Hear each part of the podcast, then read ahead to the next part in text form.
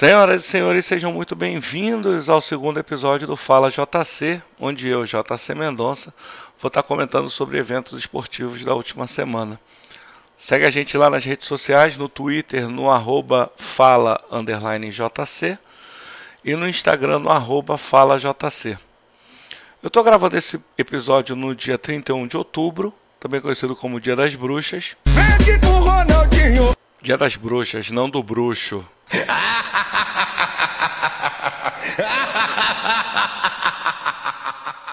Para com esse troço. E vai ser meio temático, porque a bruxa tá solta na NBA. DeAndre Ayton, pivô do Phoenix Suns, foi a primeira escolha do draft do ano passado. Pegou um gancho de 25 jogos, porque não atendeu o protocolo de substâncias proibidas da NBA. Foi detectado com um diurético. E ele, que era um destaque dos, do time do Phoenix Suns, vai fazer falta para esse time, que já não era uma grande referência. Outro que está com a bruxa solta foi Stephen Curry. O brinquedinho assassino! Bem conveniente esse apelido no Dia das Bruxas, né? Infelizmente ele quebrou a mão num jogo durante essa semana e está fora por tempo indeterminado. É um cara que vai fazer muita falta para esse time do Golden State, que já está sem o Clay Thompson. Mas também é interessante para colocar esse time num ano sabático. Eu acho que é o ideal você colocar o Curry para descansar, o Clay Thompson para descansar, colocar essa molecada para ver quem é que serve para o final da temporada, para reestruturar esse time para a próxima temporada. E outro que também o negócio ficou animado foi que o Joel Embiid e o Carl Anthony Towns saíram no braço, ou no abraço, se você quiser, que os caras rolaram no chão se abraçando no meio da quadra durante o jogo entre Philadelphia 76ers e Minnesota Timberwolves. E obviamente um ficou provocando o outro no, nas redes sociais. O irônico disso tudo é que o Joel Embiid estava falando durante a off-season que estava mudado, estava mais reflexivo, não entrar mais em trash talk. Em menos de uma semana de liga, o cara já está rolando no chão. Outro destaque dessa semana foi o jogo entre Houston Rockets e Washington Wizards, com um placar de 159 a 158 para o Houston Rockets, segundo maior placar em jogos de temporada regular sem prorrogação. O primeiro foi em 1984. James Harden fez 59 pontos, o Westbrook com mais um triple-double, Bradley Beal com 46 pontos pelo lado do Washington Wizards. E aí tem um detalhezinho foram 90 tentativas de bola de três pontos. 90. Isso dá uma média de quase duas bolas arremessadas por minuto de jogo. Você faz um cálculo que o relógio de posse de bola tem 24 segundos, então você teoricamente tem duas posses e meia por minuto. Você imagina como que foi taticamente esse jogo. Isso é uma demonstração de que o basquete está cada vez mais ofensivo e menos, consequentemente, menos defensivo. E aí eu entro numa dúvida já mudando para o futebol. O futebol estaria mais ofensivo também? Você percebeu o que aconteceu nessas últimas semanas? Você tem um. Da semana passada, a goleada do Flamengo sobre o Grêmio de 5 a 0. Nesse, na sexta-feira, você teve o Leicester ganhando de 9 a 0 do Southampton. E teve um detalhe muito interessante, porque o Leicester está em terceiro na Premier League. E quando o jogo estava 6 a 0 tem uma cena muito interessante que até o Fred Caldeira do Esporte Interativo comentou que o Johnny Evans, que é um zagueiro, um dos destaques desse time do Leicester, chegou lá pro pro atacante, se não me engano, o Vard, e falou assim: "Olha, o recorde é 9". E os caras foram buscar, igualaram o recorde da maior goleada da Premier League. E teve durante essa semana também um jogo que, pelo placar, foi no mínimo extremamente emocionante, que foi o Arsenal 5 e o Liverpool 5 pela Copa da Liga Inglesa.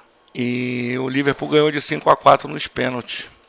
Então você vê que tem um, um, um perfil mais ofensivo no futebol uma tendência mais ofensiva no futebol. Aqui no Brasil não está sendo diferente. os times que estão mais ofensivos, eles estão sobressaindo.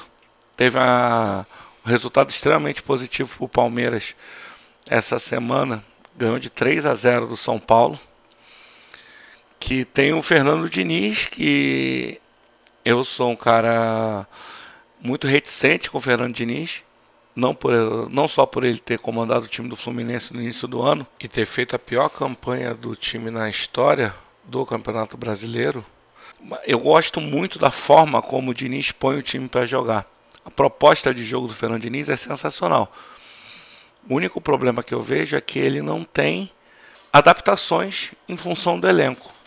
Eu parto do princípio que o técnico ele tem que ver o elenco, colocar quem for melhor do time para jogar. Ele não pode ficar só com as suas convicções, principalmente no meio de temporada, como foi o caso dele com o São Paulo. Ah, no Fluminense, o, aí tinha uma outra questão que era restrição financeira, então não dava para montar um time em função do que ele queria. E aí você tinha situações em que ele queria criar adaptações, por exemplo, colocar o Caio Henrique, que era volante, como lateral esquerdo, fazer jogadores mais experientes mudarem totalmente a forma de jogar. Dá um exemplo que eu estava até conversando com alguns amigos.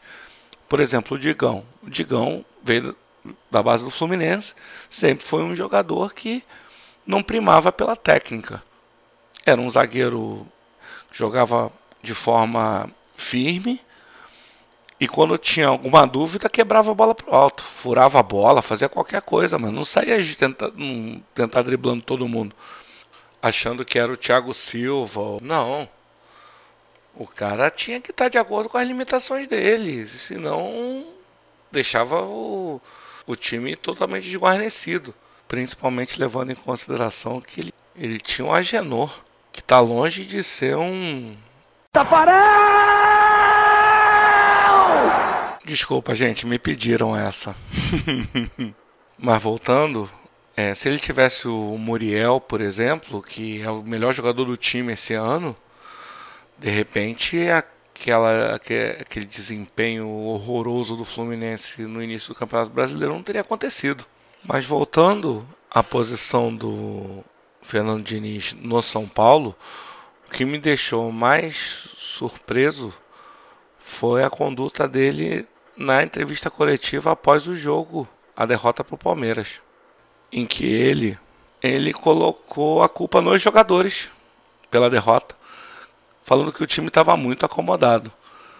Me surpreende um cara que tem até formação em psicologia é, chegar numa coletiva e falar isso. A chance disso repercutir mal no vestiário é enorme. Então, eu acho que o Diniz seria muito interessante na base. Ele chegar, colocar ser um coordenador de base, por exemplo. Eu queria ver o, o, o Diniz como um cara que implantasse a base do Fluminense, por exemplo. Então você pega, um, sei lá, o Sub-15, que um, cara está começando a ter perspectiva para jogar um profissional no futuro bem próximo. Lá ele vai dar todos os fundamentos para a molecada saber sair jogando, saber que lateral apoia, mas também defende, que o primeiro cara do meio de campo ele pode ser o que os italianos chamam de regista, que é o cara que rege o time.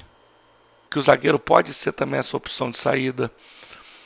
Mas não colocar um cara mais velho para aprender um truque novo e principalmente num time que não tinha tantos recursos como o Fluminense. Por outro lado, você tem os chamados medalhões, que eu posso citar o Mano Menezes, que comandou o Palmeiras nessa vitória de 3 a 0 sobre o São Paulo. Você tem o Abel. Pode dormir! Ah, para com isso, produção. Sou fã do Abel, pô. Voltando. Mas o Abel no Cruzeiro, que ganhou do Botafogo, fora de casa por 2 a 0 e saiu do Z4.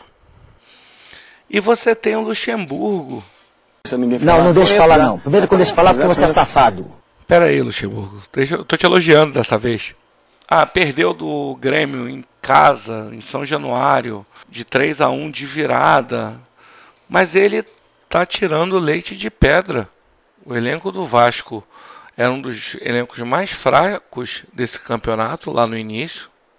Estava sendo alvo de crítica de tudo quanto era lado, que o time ia cair. Mas o Luxemburgo está fazendo um trabalho bastante consistente. Está no meio da tabela, não tem risco de cair.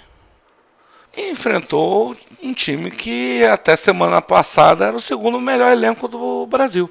E com diferencial, ele está buscando uma vaga para Libertadores no brasileiro, porque é a única coisa que restou para ele conseguir essa vaga na Libertadores. Então você pode apostar que o Grêmio vai dar uma acelerada nessas últimas nove rodadas.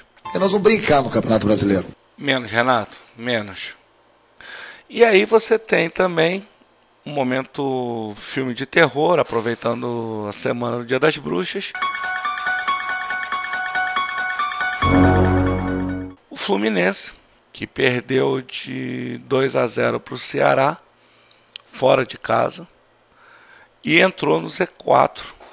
E faltando nove rodadas, tem jogos extremamente complicados contra times que estão buscando vaga na Libertadores ou fugindo do rebaixamento. Então a situação é bastante complicada. Eu tenho restrições em relação ao Marcão como técnico. Não sei se ele é a pessoa mais indicada para dirigir o time nessa parte final do campeonato. Se você colocar que faltam nove rodadas mais ou menos um quarto do campeonato. E se continuar nesse ritmo, o Fluminense não escapa não.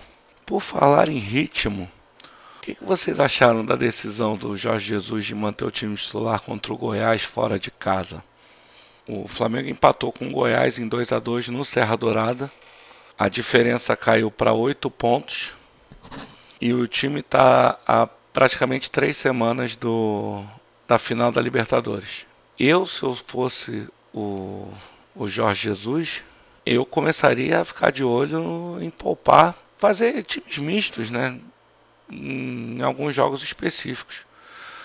Do, a sequência do Flamengo você tem o Corinthians em, no Maracanã, o Botafogo no Engenhão, o Bahia no Maracanã, o Vasco no Maracanã e finalmente o Grêmio em Porto Alegre antes dele ir para a final da Libertadores. Eu, se eu fosse o Jorge Jesus, eu ficaria de olho para não estourar ninguém, porque a prioridade é a conquista da Libertadores e o time não pode sentir nessa reta final. Não acho nenhum demérito você poupar jogadores para a decisão. Por falar em poupar, essa semana teve convocação da, das seleções, da data FIFA. O Brasil vai enfrentar a Argentina. Ganhar da Argentina é muito melhor. Calma, Galvão. Calma que a seleção não tem essa, não tá essa Coca-Cola toda e o a Argentina vem com Messi e Agüero. Mas voltando, o Brasil enfrenta a Argentina dia 15 de novembro e a Coreia do Sul dia 19 de novembro.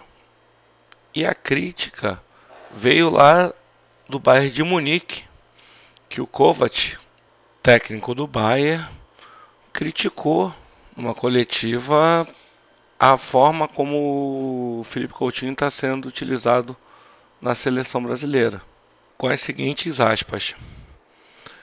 Ele pode viajar com a equipe, mas não precisa jogar 90 minutos duas vezes. Durante os últimos jogos internacionais, ele jogou 85 minutos em cada partida e um deles com o Neymar machucado. Portanto, não é apenas a viagem que é cansativa. É bom jogar, é o que todo mundo quer, mas não faça duas vezes por 90 minutos. Fecha aspas. Fala muito! Fala muito! Fala muito! Calma, Tite. Calma. Porque inclusive eu concordo um pouco com o Kovac, tá?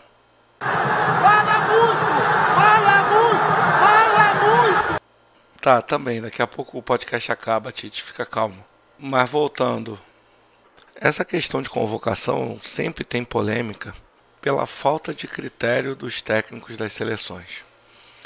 Eu lembro na, perto da semifinal, do segundo jogo da semifinal da Libertadores, o Tite convocou dois jogadores do Flamengo e dois jogadores do Grêmio para viajarem para os amistosos em Singapura. Singapura, outro lado do mundo. Os caras foram, não jogaram e voltaram. Para que que faz isso? Ah, para entrar no clima, para entrar na resenha. Mas isso só atrapalha. Dois times que estavam buscando uma final para Libertadores ficaram sem dois jogadores importantes cada um e fica por isso mesmo. Ah, João, mas eles voltaram a tempo.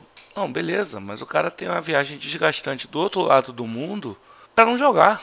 Já para esses jogos que vão ser em novembro, o Tite não convocou ninguém que atua no Brasil. Beleza, parte final do Campeonato Brasileiro, final da Libertadores, levou em consideração. Mas e a seleção de base que convocou jogador de time que está lutando para não cair, de time que está lutando para ir para Libertadores? Não tem critério. E é isso que deixa a situação mais tensa entre clubes e CBF. Essa falta de critério. Mas é isso, pessoal. 17 minutos de programa. Quero agradecer aí a vocês que estão ouvindo, que estão dando esse apoio aí. O segundo episódio está acabando agora. Segue a gente nas redes sociais, no Twitter, no arroba fala JC e no Instagram arroba fala JC. E principalmente compartilhem.